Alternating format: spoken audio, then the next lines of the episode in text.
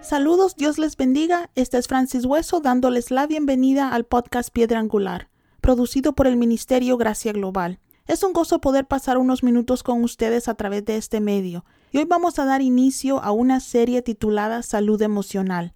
En este episodio vamos a estar hablando de la necesidad que tenemos como seres humanos de vivir vidas emocionales sanas. Muchas veces escuchamos el tema y pensamos que solamente las personas con trastornos emocionales necesitan restaurar la salud de su alma.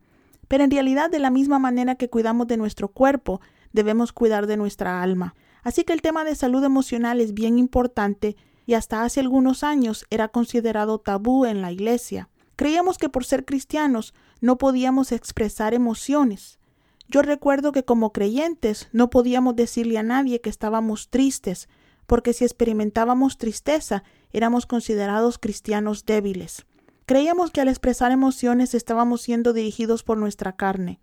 Recuerdo que en una ocasión una hermana expresó en la iglesia que estaba luchando con depresión, y algunas personas en la congregación, en lugar de apoyarla, la juzgaron, porque no consideraban posible que un creyente experimentara depresión, pues el gozo del Señor es nuestra fortaleza. Claro que eso es cierto y es bíblico, pero también es cierto que a pesar de ser creyentes que buscamos cada día de Dios, vivimos en un mundo roto, y ese mundo nos rompe y nos afecta. De la misma forma en que el pecado afecta nuestro espíritu y las enfermedades físicas afectan nuestro cuerpo, problemas emocionales afectan nuestras almas. Así que vamos a estar dedicando estos próximos episodios del podcast para hablar sobre salud emocional. Aquí quiero hacer una corta pausa para recomendarles que cada vez que nos escuchen Tengan a la mano papel y lápiz para que tomen notas. Apunten los versículos que compartimos y más adelante, entre semana, por favor mediten en ellos, para que así puedan sacar el mayor beneficio de lo que vamos a discutir. Mi oración es que el Espíritu Santo use esas notas para bendecirles. Si ya están listos, vamos a empezar. ¿A qué nos referimos cuando hablamos sobre salud emocional? Simple y sencillamente nos estamos refiriendo a la salud del alma. Un alma sana no reprime ni emociones ni sentimientos, sino que los usa para lidiar correctamente con las circunstancias de la vida, ya sean buenas o malas. También un alma sana es aquella que es libre de heridas, libre de ataduras, de traumas y de adicciones. Un alma libre también es libre de su pasado, y esta alma sana está sujeta al Espíritu, tanto el Espíritu humano como al Espíritu de Dios. Sería lindo si nosotros al venir a Cristo automáticamente obtuviéramos sanidad emocional, así como recibimos la restauración de nuestros espíritus, pero eso no es así. Cuando fuimos salvos, nuestro espíritu fue reconectado nuevamente a la fuente de vida que es Dios. Y eso es lo que la Biblia llama nacer de nuevo. Pero de acuerdo a Romanos 12, nuestras almas todavía necesitan ser renovadas o sanadas.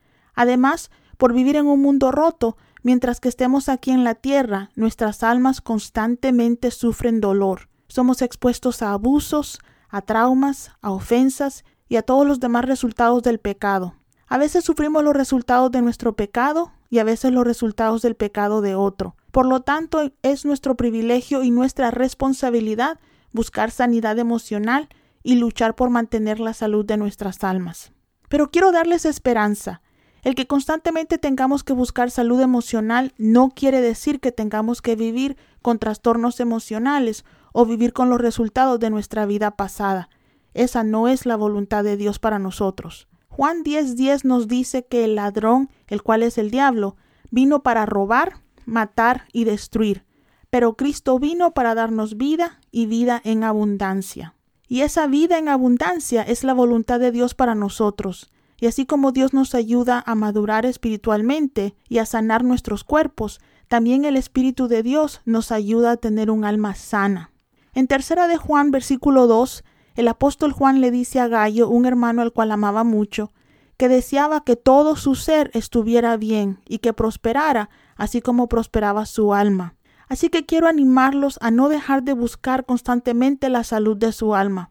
Claro que no podemos hablar de salud emocional sin mencionar algunos de los factores que afectan o enferman nuestras almas. Tengo una lista que quiero compartir con ustedes.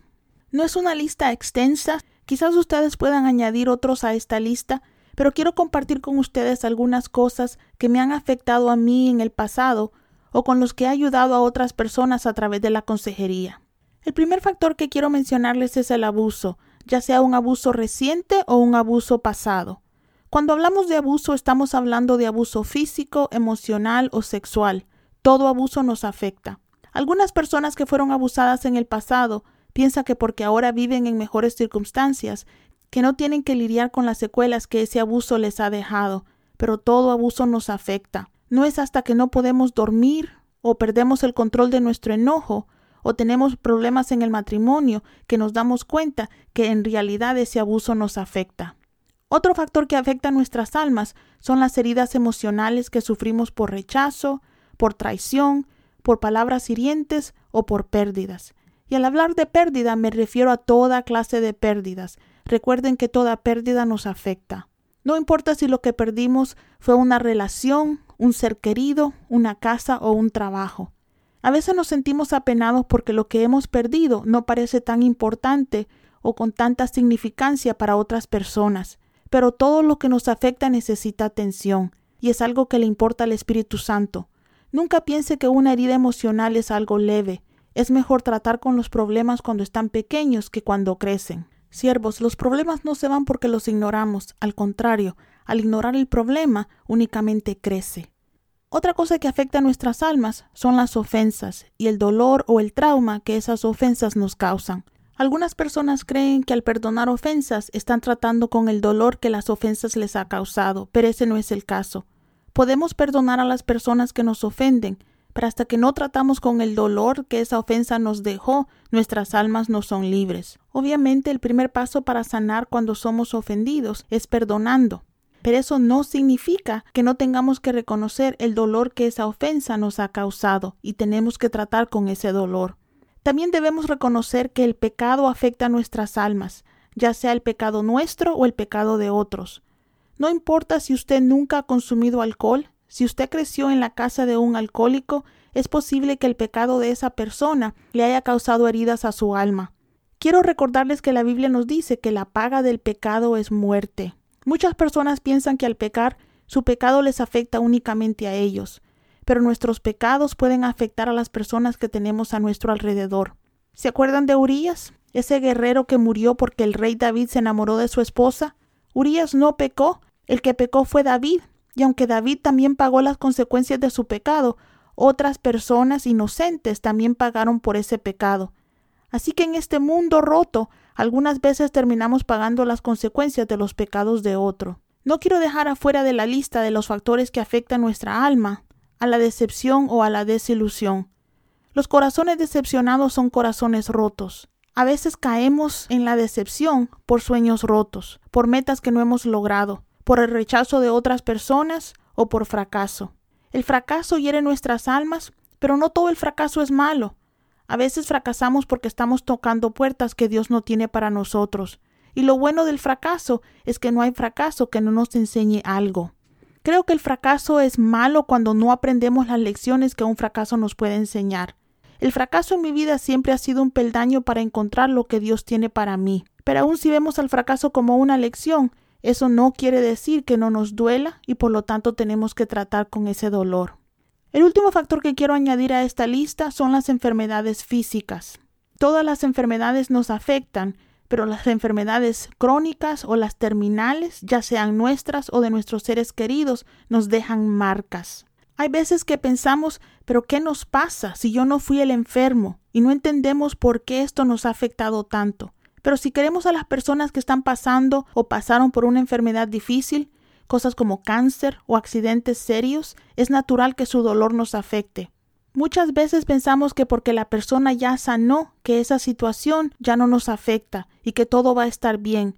Pero si no tratamos con las secuelas que esa enfermedad nos ha dejado, a lo mejor no seamos afectados por ese trauma inmediatamente, pero eventualmente todo trauma nos afecta. Y hablando de traumas, al hablar de traumas estoy hablando de situaciones que marcan el alma. Aquí quiero recordarles que las circunstancias de la vida no nos afectan a todos por igual. Algunas personas pasan por situaciones y sus almas no son afectadas, y otras personas pasan por la misma situación y son traumadas, sus almas son marcadas. No es un pecado que las cosas nos afecten, somos humanos. Dios nos hizo a cada uno de nosotros diferentes. Es normal que las dificultades no marquen a algunas personas y esos mismos problemas marquen a otros. Dios entiende eso y está dispuesto a tratar con cada uno de nosotros de forma distinta para que lleguemos a sanar emocionalmente. Por favor, no malentienda palabras como trauma o aflicción. A veces personas me dicen, pero pastora, yo no estoy traumada, porque consideran la palabra trauma como una palabra ofensiva o de menosprecio.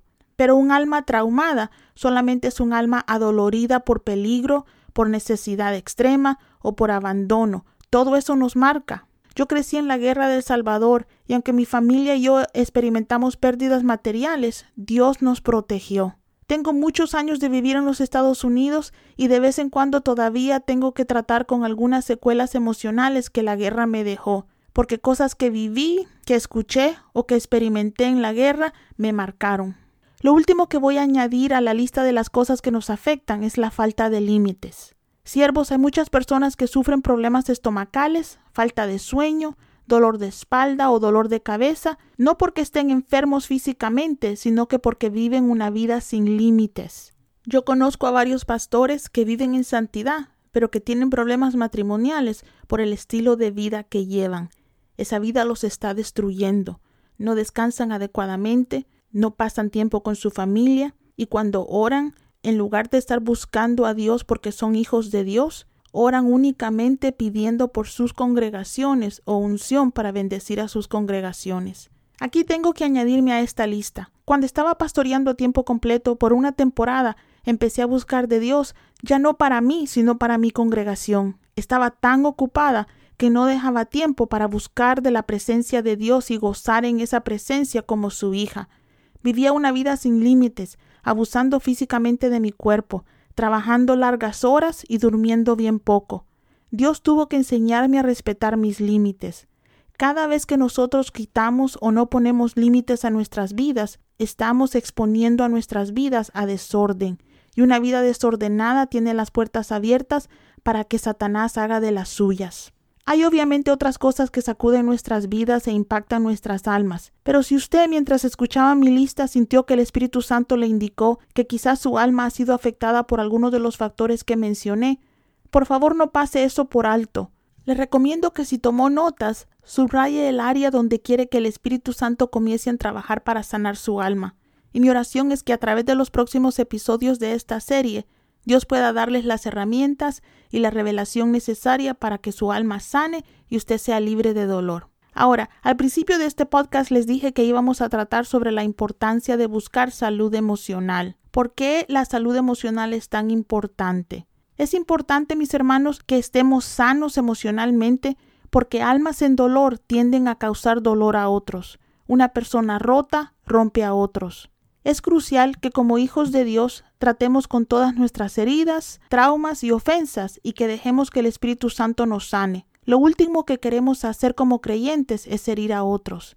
Y entre más sanos estamos, menos dolor causamos. Y no desperdiciamos la vida abundante que Cristo compró para nosotros en la cruz del Calvario.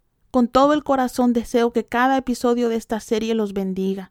Ojalá que cada episodio los arme con información para mejorar su vida y la vida de otros. Así que por favor no se pierda los siguientes episodios de esta serie. Quiero concluir este tiempo con las palabras del apóstol Juan. Mis hermanos, de todo corazón les deseo que ustedes estén bien y que sus cuerpos prosperen así como prosperan sus almas. Si desean conocer más de nuestro ministerio, por favor visiten nuestra website globalgraceministries.com globalgraceministries.com. Un abrazo y hasta pronto.